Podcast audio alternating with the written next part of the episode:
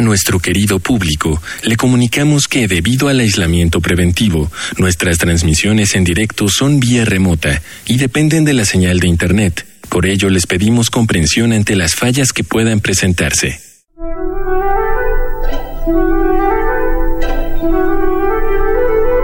Radio UNAM y el Programa Universitario de Bioética presentan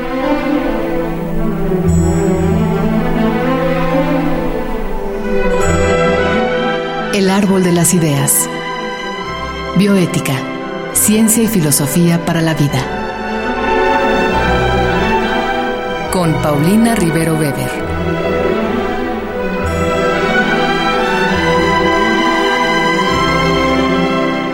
Un saludo a nuestros queridos radioescuchas. Soy Paulina Rivero Weber, directora del programa universitario de bioética esta ocasión vamos a hablar de neurociencias, para lo cual estará con nosotras el doctor Rodrigo Ramos Zúñiga, que enseguida se los presentaré.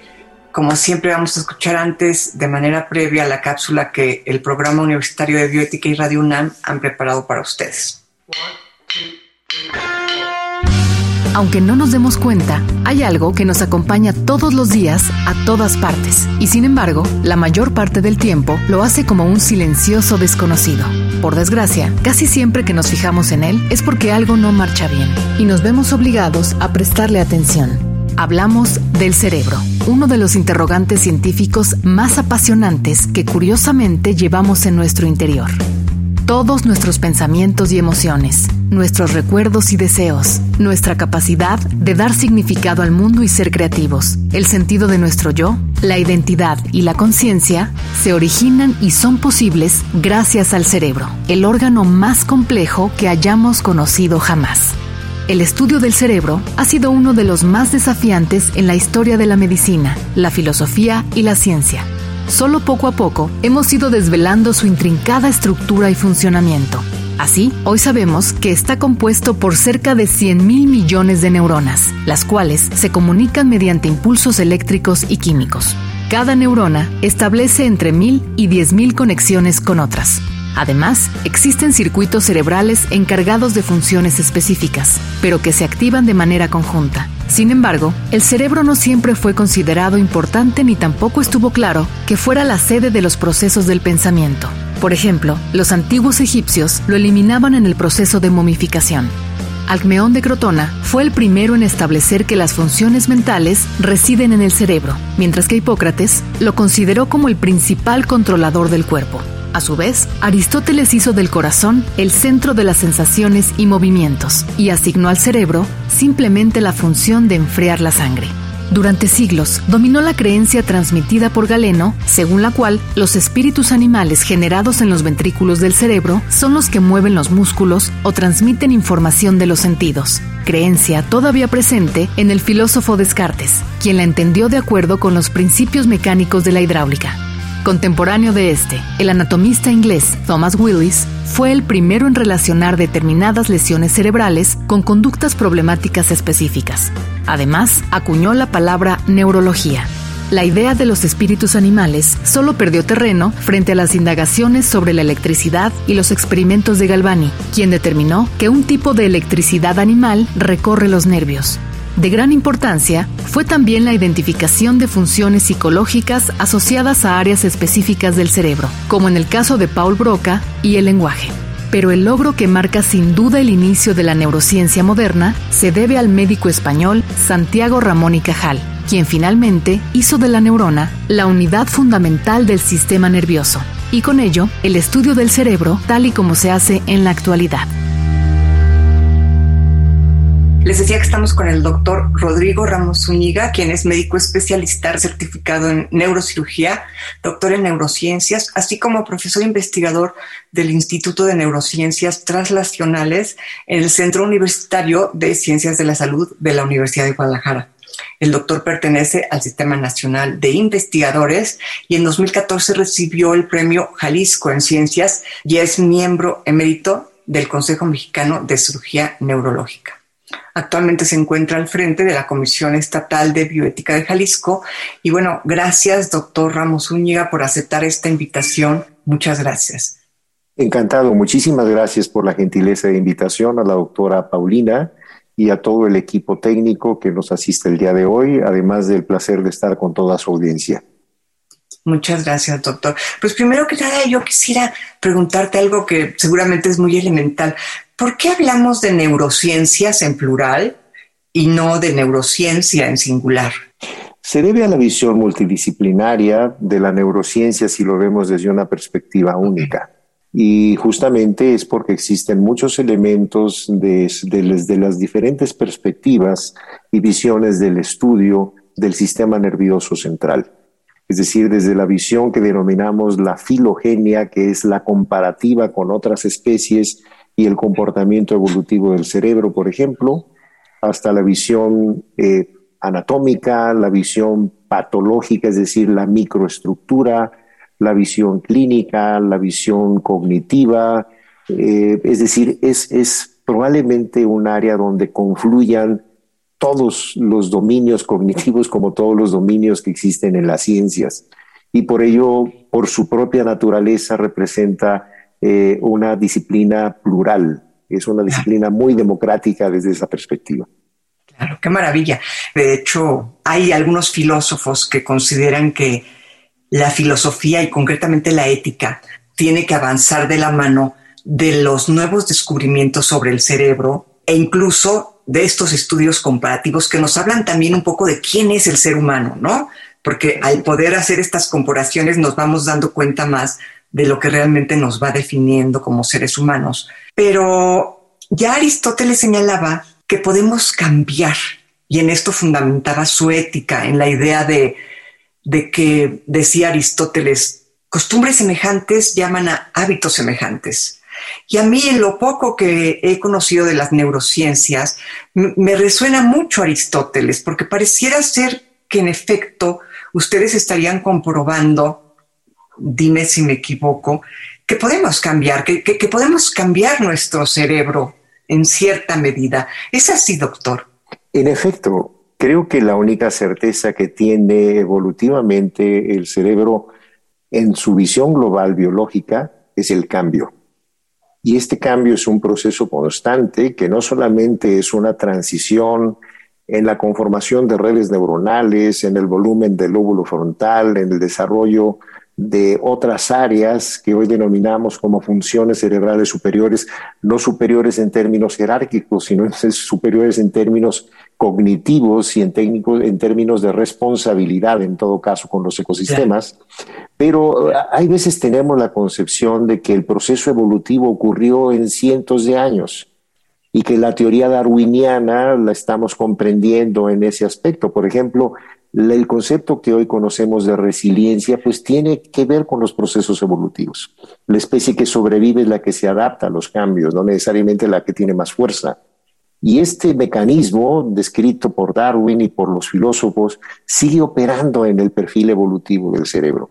Insisto que pudiera parecer que estos dominios cognitivos, intelectuales, los, inventamos en las sociedades modernas o en las instituciones académicas o en los grupos de liderazgo cognitivo, cuando en realidad tenemos precedentes neurobiológicos muy antiguos de la vida social, del cerebro social que nos han llevado a ello. Y no son de cientos de años.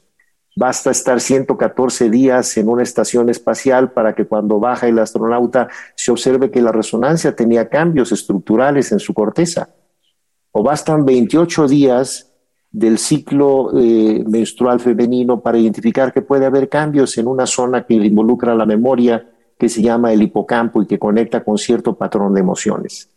Entonces, lo que hoy denominamos plasticidad cerebral es un fenómeno maravilloso porque nos habla de que el cerebro está en un proceso constante de cambio evolutivo y que uno de los elementos que más pueden moldearlo, por fortuna, es la educación. Qué maravilla. O sea, esta capacidad de cambiar, ustedes, la, eh, los que se dedican al estudio de las neurociencias, la condensarían, por así decirlo, en, la, el concepto de plasticidad neuronal. Esto es que nuestras neuronas son, eh, ¿cómo decirlo? Son, plásticas, pueden cambiar, ¿no? Este, ¿Por qué no les explicas un poquito este proceso de plasticidad neuronal? Es un proceso muy interesante que habla no solamente de la caracterización que tienen las células del sistema nervioso a partir de una célula madre pluripotencial. Es las células madre, como les decimos en el barrio, pues se llaman células progenitoras neurales y que se encuentran en una etapa muy básica en donde todavía no adquieren un apellido. Y de ahí entonces, pues la más estelar de todas y la más famosa de todas es la neurona. Pero también hay astrocitos, hay otro tipo de células que se llaman microglía, hay otro tipo de elementos eh, que, que, participan, que se llaman células ependimales. Bueno, el punto relevante es que es muy interesante porque estas una vez que van cambiando y adquiriendo su apellido, van migrando hacia la parte superficial del cerebro. Y una vez que llegan a esas zonas del cerebro, son como si fueran vecindarios que denominamos dominios cognitivos. El vecindario del lenguaje, el vecindario de la visión, el vecindario de la audición. Y eso les digo yo a mis alumnos, es como una red social mucho más eficaz que las que ustedes conocen. Porque llegan nuevas neuronas, se van dando like, se van saludando, se van identificando y todas más o menos van formando una red neuronal para determinada función que es lo que denominamos dominios cognitivos. Justamente estos son los que en el curso de la vida nos van enlazando y enriqueciendo con este proceso de plasticidad que no solamente es estructural, es funcional. Las habilidades intelectuales de un individuo residen no en el número de neuronas, sino en el número de interconexiones neuronales. De manera que el proceso de aprendizaje justamente va generando estas nuevas que denominamos ramificaciones dendríticas que nos van llevando entonces a ampliar nuestro horizonte de conocimientos y de información. El mismo Hemingway en la literatura hablaba de que el ser humano se tarda dos a tres años en aprender a hablar, pero se tarda toda la vida en aprender a callarse. Y esto entonces forma parte también del otro elemento interesante es decir, no solo es desarrollar una función y su habilidad ejecutiva, es también la asertividad, es también los procesos inhibitorios que son necesarios para la conducta, es también lo que denominamos las emociones morales complejas. Y de ahí es donde surgen una serie de elementos que tienen precedentes biológicos muy básicos, como son la solidaridad, el altruismo, la cooperación, la resiliencia, la esperanza en un sistema de expectativa que está en el lóbulo frontal. Es decir, muchos de estos elementos que hoy en día consideramos como conductas prosociales tienen un precedente neurobiológico desde etapas muy primitivas. Tal vez el ejemplo más relevante pudiera ser lo que se denomina el proceso de maternalización cerebral. Cuando una madre espera a sus crías, hablo en el escenario de los mamíferos, pues entonces generalmente es un cerebro que en lugar de pensar en su propia alimentación, en su propia subsistencia, hay un cambio bioquímico y estructural y biológico en su cerebro porque empieza a buscar un nido, busca un sitio limpio, lo prepara, vigila que esté libre de depredadores y que las condiciones ambientales sean propicias para que cuando nazcan sus crías puedan sobrevivir. Probablemente ese es uno de los primeros vínculos en donde la serotonina, la dopamina, la oxitocina, que tiene roles afiliativos con la conducta con los otros, es uno de los primeros elementos que es cuando el cerebro empieza a pensar en otros, no en sí mismo. Y de ahí es en donde es donde se vinculan los primeros elementos de este patrón solidario y las zonas que están activas durante determinado patrón de actividad. Hay perdón, doctor, una preguntita antes de que te vayas lejos de las zonas. ¿Y estas zonas están ya determinadas? ¿Son las mismas en todos los seres humanos? ¿O yo tengo una zona diferente que otros? Este, ¿Mi cerebro se especializó de manera diferente? ¿Cómo, es esto de las zonas? Hay cierta consonancia y cierto patrón común. Aunque la maravilla del cerebro del Homo sapiens es que es muy parecido a una huella digital. Todas las huellas digitales se parecen, pero cuando la plasmamos, todas las huellas son diferentes. Porque el cerebro, aunque se parece en todos los Homo sapiens, cada uno es distinto y eso es lo que nos da identidad y es lo que nos hace a su vez diferentes y es lo que nos permite vivir en esta diversidad.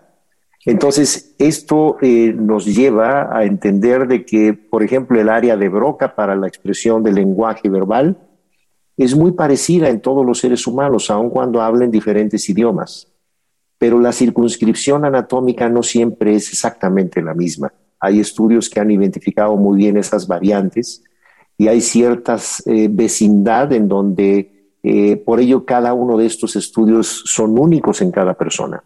Por eso el estudio del lenguaje, por ello cuando se va a abordar una lesión que está en un área funcional primaria, pues entonces tienen que hacer pruebas específicas para esa persona, porque si bien tenemos un mapa común, hay un mapa individual que es el que finalmente marca la identidad del individuo y esa es la parte maravillosa. Hay una imagen muy recomendable que pueden ver todos en, en la red, que es de la profesora Rebecca Sachs del Instituto Tecnológico de Massachusetts, donde se toma una resonancia dándole un beso a su bebé. Y no es, no es solo la imagen de la resonancia estructural, es una resonancia funcional en donde se ve cómo los dos cerebros se activan metabólicamente en zonas comunes. Es muy curioso y además eso da lugar a un fenómeno que es muy interesante, que fortalece nuestra conducta prosocial, que es lo que denominamos la empatía y la sincronización cerebral. ¿Cómo somos empáticos con los otros? Pues el ejemplo más típico es el bostezo. Cuando alguien bosteza en el salón, pues después todo el mundo está bostezando y ya sabemos que debemos de terminar la clase pronto porque ya no nos están haciendo caso, entre paréntesis. pero, pero esa es una forma en donde los rasgos eh, y algunas actitudes pueden transmitirse a otros seres humanos. ¿Por qué, lloramos con un protagonista que en una película? Todo el mundo hemos llorado en el cine probablemente. Y eso es un ejemplo muy típico de empatía y sincronización cerebral. Y dejo este precedente porque la empatía es probablemente el eje primario de la conducta ética. A eso quería llegar, pero qué maravilla que me ganaste, porque quiere decir que no estamos tan mal. Franz de Waal ha llegado exactamente a esto que tú acabas de decir, que la base más eh, fundamental de la moral y de la ética es la empatía. ¿Cómo sería el paso de la empatía al ámbito moral o ético? Esto es, yo pienso, a ver, ¿tú, tú qué me dices, doctor, que hay una moral natural en los animales y que nosotros cuando bajamos del dosel de la selva y, empezamos a pensar, pues esa moral natural no nos funciona más y nos vimos impulsados al ámbito de la ética. Pero sea la ética o sea la moral, o sea, sean las costumbres establecidas moralmente o sea un pensar ya más elaborado, de cualquier manera hay un paso que ya no es la, sola empatía. ¿Cuál sería este paso? ¿Cómo es que llegamos de la pura empatía a algo tan complejo como un conjunto de normas que nos rigen como sociedad, ¿no? ¿Qué pasa ahí cerebralmente? ¿Qué, partes del cerebro son las que, las que se están jugando ahí? El criterio para poder transitar de lo que sería como un discernimiento entre el bien y el mal, lo correcto y lo incorrecto, es ya la escala de valores de un contexto sociocultural específico. Y un ejemplo lo plantea muy bien uno de los estudios en condiciones naturales del profesor Franz de Waal, justamente, que hace un seguimiento de en condiciones silvestres de un grupo de chimpancés donde nace un bebé con síndrome de Down y con una disrafia espinal, que es cuando nacen con una bolita en la columna que se llama mielomeningocele. Lo siguieron a distancia, desde luego, porque eran condiciones silvestres, como se, se permite ahora hacerlo, y todo el mundo pudiera parecer que al bebé lo iban a abandonar porque no era posible que subsistiera solo. Pues la familia, la red social de los primates lo cuidó hasta por dos años que murió por muerte natural. Esto entonces, sí, esto nos habla entonces de que existen patrones primarios de este comportamiento que están vinculados también a lo que denominamos el cerebro social. ¿Cuáles son las normas o los valores o los criterios que asumimos como parte de un patrón conductual aceptable por una sociedad determinada. Claro. Y esta, es la forma en que creo que se puede vincular. La ética la aterrizamos con estas emociones complejas, la aterrizamos con los valores socioculturales que tenemos en un contexto. Claro, claro.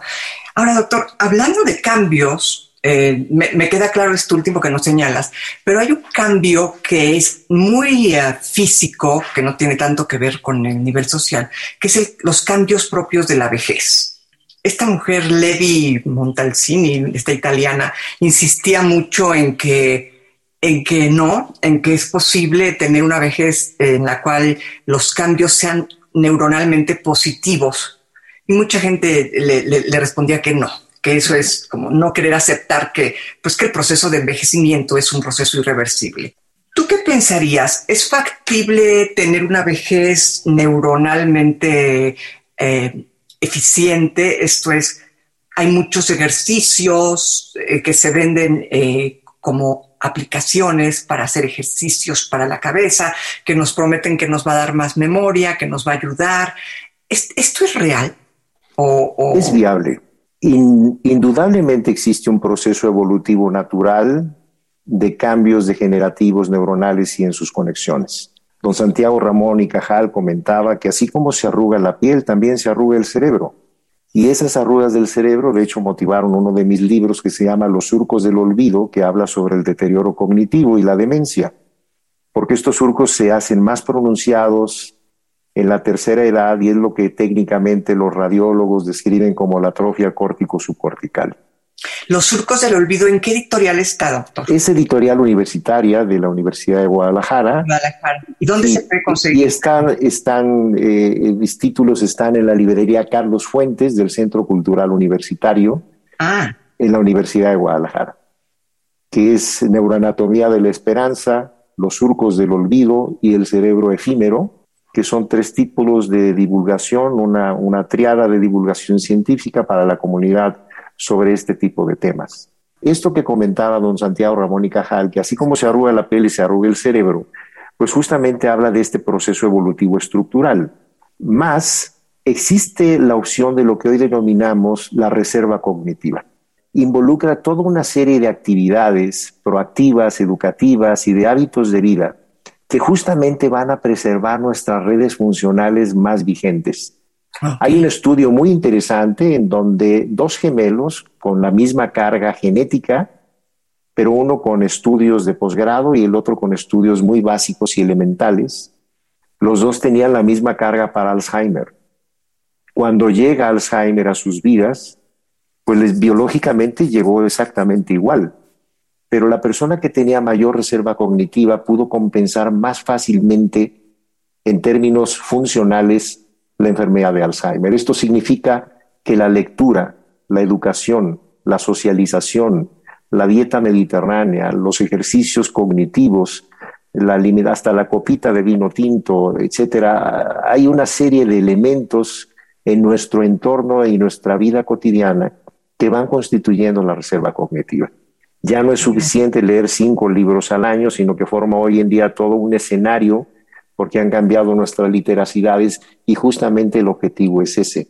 No solamente es afianzar conocimientos, sino que eso nos va a mejorar nuestra reserva cognitiva para las temporadas del deterioro cognitivo futuro. Claro. Doctor, y todos estos temas son los que tú tratas en los surcos del olvido. Exactamente, es eh, historias narrativas que van describiendo en diferentes contextos ambientales cómo se da el deterioro cognitivo, qué es lo que ocurre en, un área rural, qué es lo que ocurre en una ciudad, qué es lo que ocurre en una familia, eh, porque generalmente hay muy limitada información, hay ocasiones en donde está totalmente florido el Alzheimer y la familia ni siquiera tiene idea de qué es el Alzheimer y no entienden porque no se les ha explicado el proceso. Claro. Entonces, eh, este tipo de libros eh, están relacionados justamente con eso, con informar a la sociedad, y entender al menos un poco más sobre el proceso para entonces eh, poder manejar más apropiadamente a las personas cuando están en esas circunstancias. Doctor, la última pregunta. Prevención. ¿Qué le dirías a nuestra audiencia, a la gente que está escuchando esto y diciendo, ay, yo no quisiera que me pasara esto? ¿Qué le dirías? qué tenemos que hacer para prevenir? Hay dos elementos que forman parte como si fuera una sumatoria de lo que podemos expresar en repercusiones en una enfermedad, en un diagnóstico. Una es la parte genética y otra es la parte epigenética, que es la parte ambiental. Los genes, pues no los podemos modificar, el apellido no podemos sacudírnoslo hasta hoy, a pesar de algunos esfuerzos de terapia génica que están en puerta.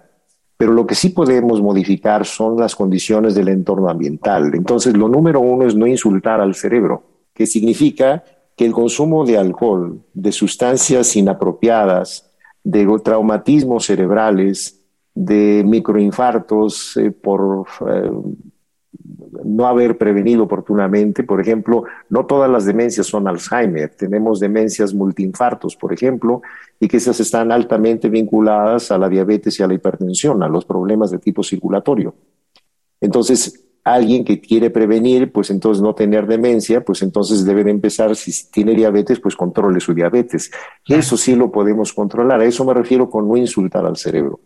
El alcoholismo y el uso de sustancias eh, deterioran o hacen que se anticipe la presentación del deterioro cognitivo en el curso evolutivo del tiempo. Entonces, eso sí nos corresponde y sí tenemos la posibilidad de prevenirlo, además de que todo lo que es la cultura de mejorar la reserva cognitiva, pues también forma parte de ese escenario final.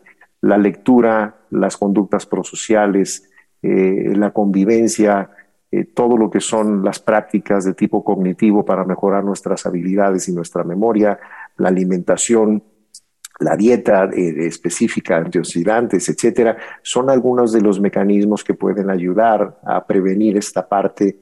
Eh, que si bien el apellido, insisto, no lo podemos modificar, pues las otras condiciones de tipo epigenético sí tenemos una influencia y una responsabilidad en ellas. Doctor, pues ha sido una plática maravillosa. Yo nuevamente te quiero agradecer que hayas aceptado. Este, yo sabía que iba a ser una plática maravillosa y por eso te insistimos tanto. Y pues ojalá tengamos la oportunidad de contar contigo por acá en la UNAM cuando, cuando te des una vuelta por esta horrible ciudad. Con mucho este, gusto, Paulina. El agradecido soy yo que me hayan invitado a esta conversación de café. La he disfrutado y sobre todo disfruto mucho la percepción que pueda tener la audiencia para que a través de estos medios eh, tengan contribuciones con certidumbre que les ayuden a mejorar su calidad de vida y a mejorar como sociedad. Muchas gracias. Encantado y con mucho gusto. Gracias a ustedes amigos por estar con nosotros y escuchar este programa.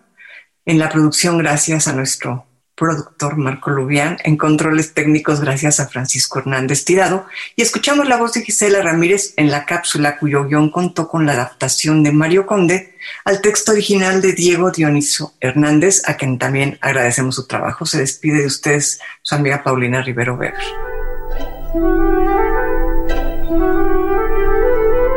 Radio UNAM y el Programa Universitario de Bioética presentaron